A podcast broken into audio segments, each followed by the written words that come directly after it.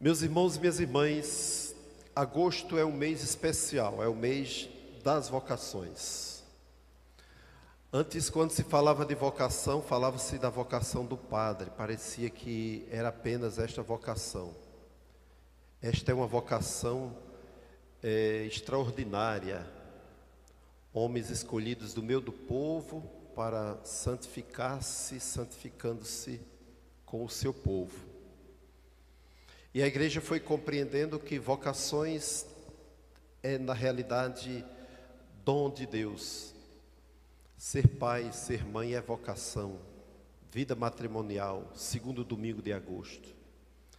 Religiosos e religiosas, freiras e, e, e frades é vocação.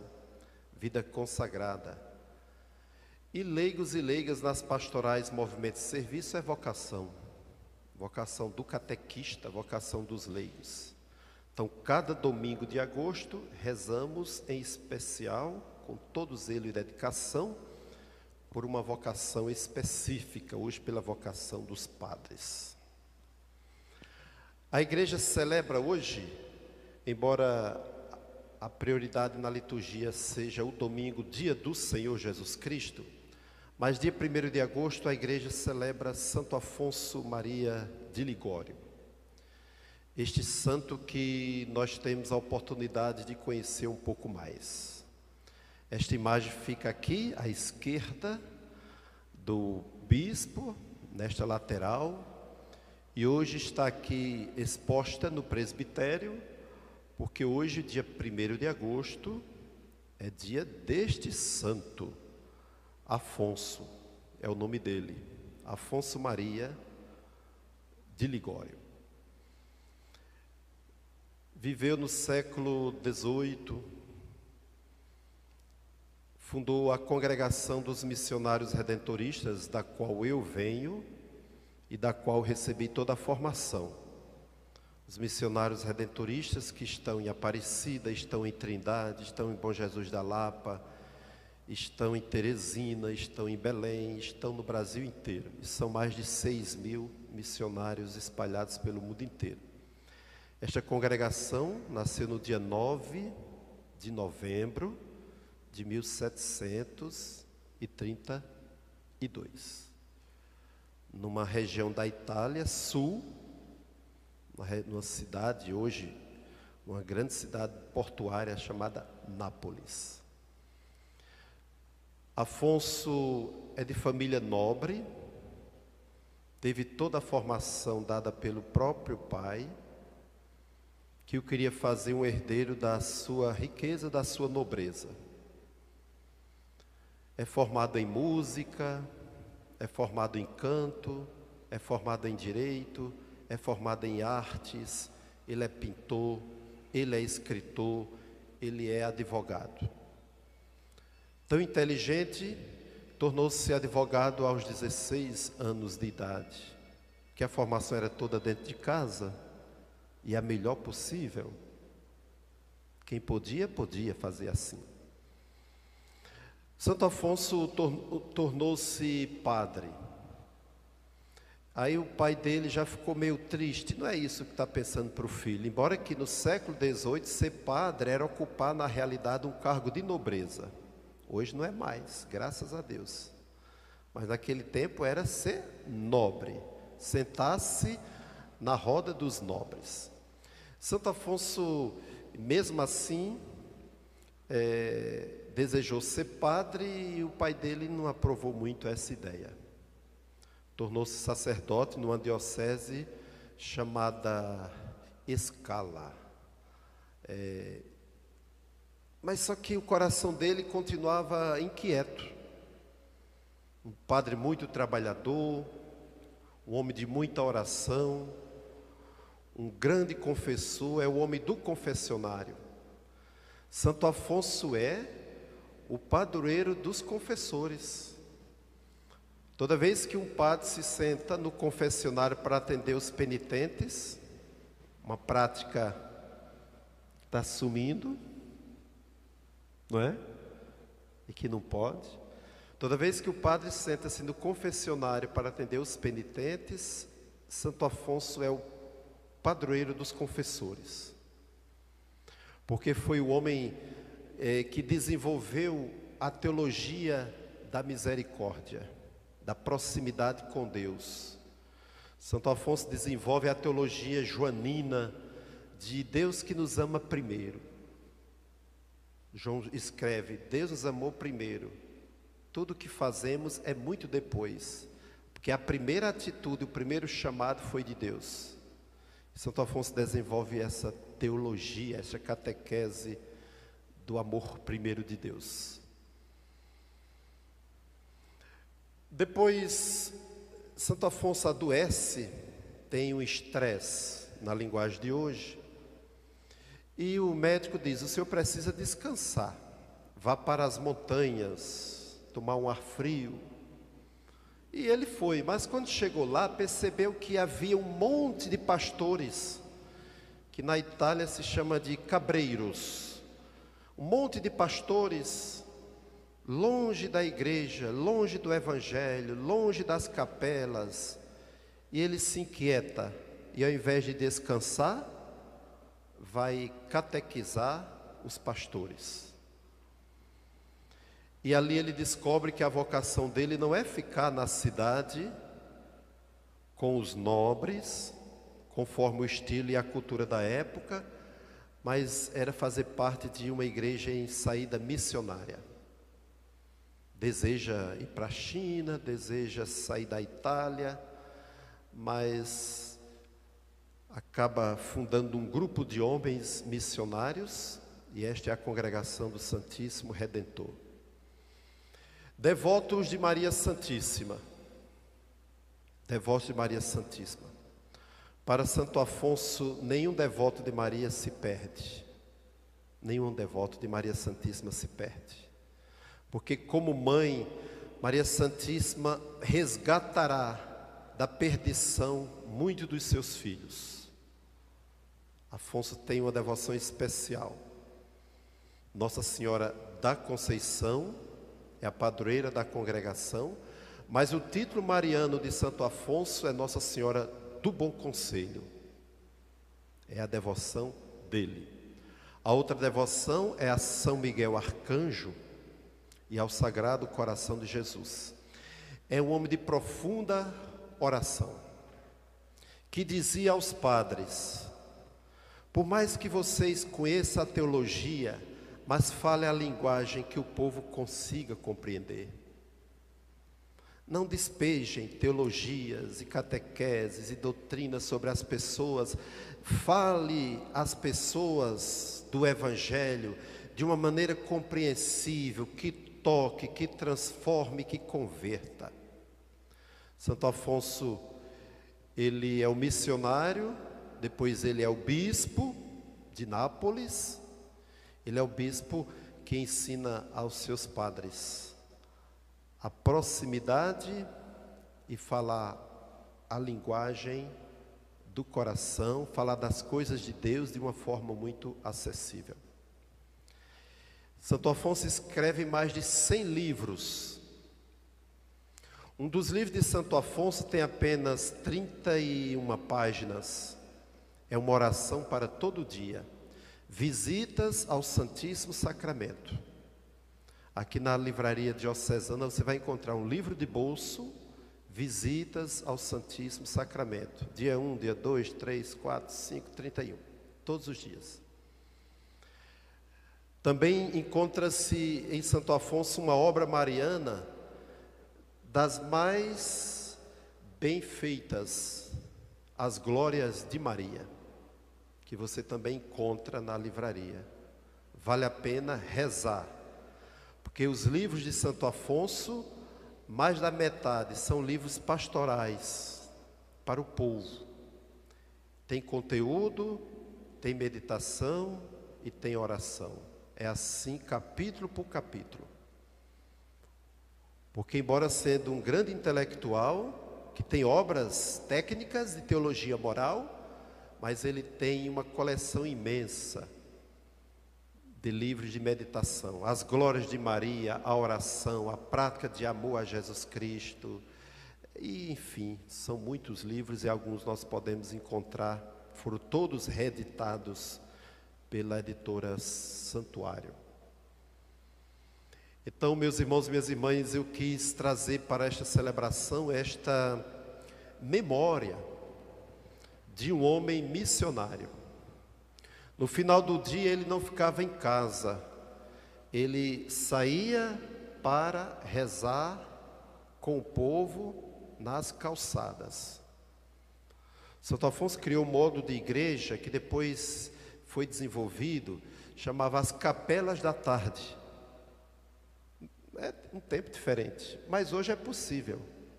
Não ficava em casa não, de tardezinhas da janta. Ele ia para as calçadas, rezar naquela rua, rezar naquela, rezar naquela, rezar naquela. E é um dos, e é um dos que ajuda na conversão, inclusive das mulheres, é, das prostitutas, porque ele também levou a experiência das capelas da tarde é, para os meretrizes, para os cabarés, porque ele sempre achava que em todo lugar há uma alma que deve ser convertida para Deus. Então fica para nós este exemplo de Santo Afonso Maria de Ligório. Tem muitas músicas dele, muitas melodias, muitos hinos, muitos livros, muitos escritos técnicos da teologia moral. Santo Afonso é na igreja doutor pelos seus escritos patrono dos confessores, como já disse, e dos moralistas, isto é, aqueles que estudam uma parte da teologia chamada teologia moral. É aquela teologia que faz você sentar diante de uma questão que um fiel apresenta, qualquer que seja, e vai se tentar entender e se dar um encaminhamento. É a teologia das coisas mais difíceis. Essa se chama teologia moral. E este santo, ele é assim, esse é o seu jeito. Viveu 91 anos. Aos 65 anos, ele foi nomeado bispo, mas ele nunca quis, porque ele achou que deveria continuar sendo missionário, não bispo. Mas de tanto insistir, ele aceitou tornou-se um dos grandes bispos da igreja. Interessante que Paulo VI, quando veio ao Brasil, ele deu o anel é, dele a alguém na favela do Rio, para que aquilo fosse feito um benefício ao povo pobre. A primeira coisa que Santo Afonso fez quando chegou na diocese dele foi também dar o anel episcopal, que não era um anel como esse de metal, que fisicamente não vale muita coisa, mas simbolicamente vale tudo. Era ouro puro do anel de Santo Afonso, e ele, ele deu até o anel que usava para saciar a fome dos pobres do seu tempo. É um homem de oração, um homem de contemplação, é um escritor de temas sagrados, é um missionário, é um homem de caridade e é devoto de Maria Santíssima. Para fechar, meus irmãos e minhas irmãs, eu vou apenas recomendar que você leia novamente o Evangelho de hoje. Vale a pena ler e meditar o Evangelho de hoje. O povo à procura de Jesus. E Jesus é muito claro: vocês estão à minha procura não porque têm fé, mas porque ontem vocês comeram muitos pães de graça e hoje vocês querem comer de novo pão de graça. Nós temos cristãos que não têm fé, nós temos cristãos que querem comer pão de graça. Nós temos cristãos que não têm fé, nós temos cristãos que querem se beneficiar das graças da igreja. É. Isso é muito visível até. cristãos de evento, cristãos de missas especiais, cristãos de, de formatura. Fé? Não. Talvez seja muito mais ocasião. Em verdade vos digo: estáis me procurando não porque vistes sinais, mas porque comestes pão e ficastes satisfeitos. Quando você procura Jesus, é porque você tem fé ou porque você quer pão? Você tem fé ou porque ontem você recebeu uma graça e quer outra hoje para somar na sua caderneta? Bom, é Jesus que tem coragem de perguntar, afirmando uma coisa desse tipo.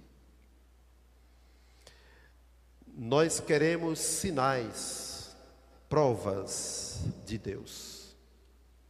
Isto aqui é uma coisa muito séria. Tem cristão que não tem fé, ele quer provas. A fé não precisa de provas. A fé é abraçar Deus sem entendê-lo, mas abraçá-lo na certeza de que Ele está aqui. Aqui Jesus faz também uma outra colocação: vocês querem provas. Nós estamos no mundo que não crê, mas que quer provas de Deus. Quer prova de Deus. Deus precisa provar o que para mim? Me diga. Levante o dedo agora e diga. O que é que Deus precisa provar para você?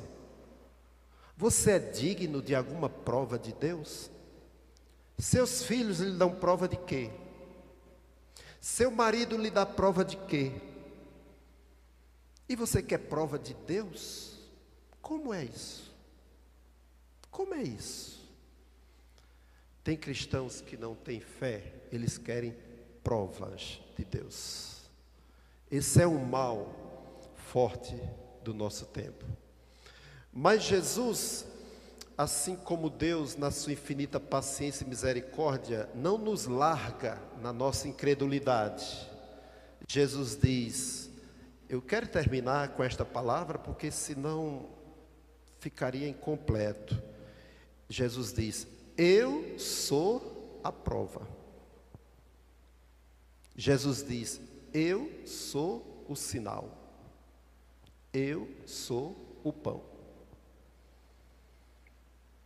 Então veja que aqui tem uma catequese profunda, uma catequese séria. Jesus diz: Eu sou a obra, eu sou o sinal, eu sou o pão. E vocês querem o que ainda? Abestalhados. A Moisés deu pão a gente. Não foi Moisés.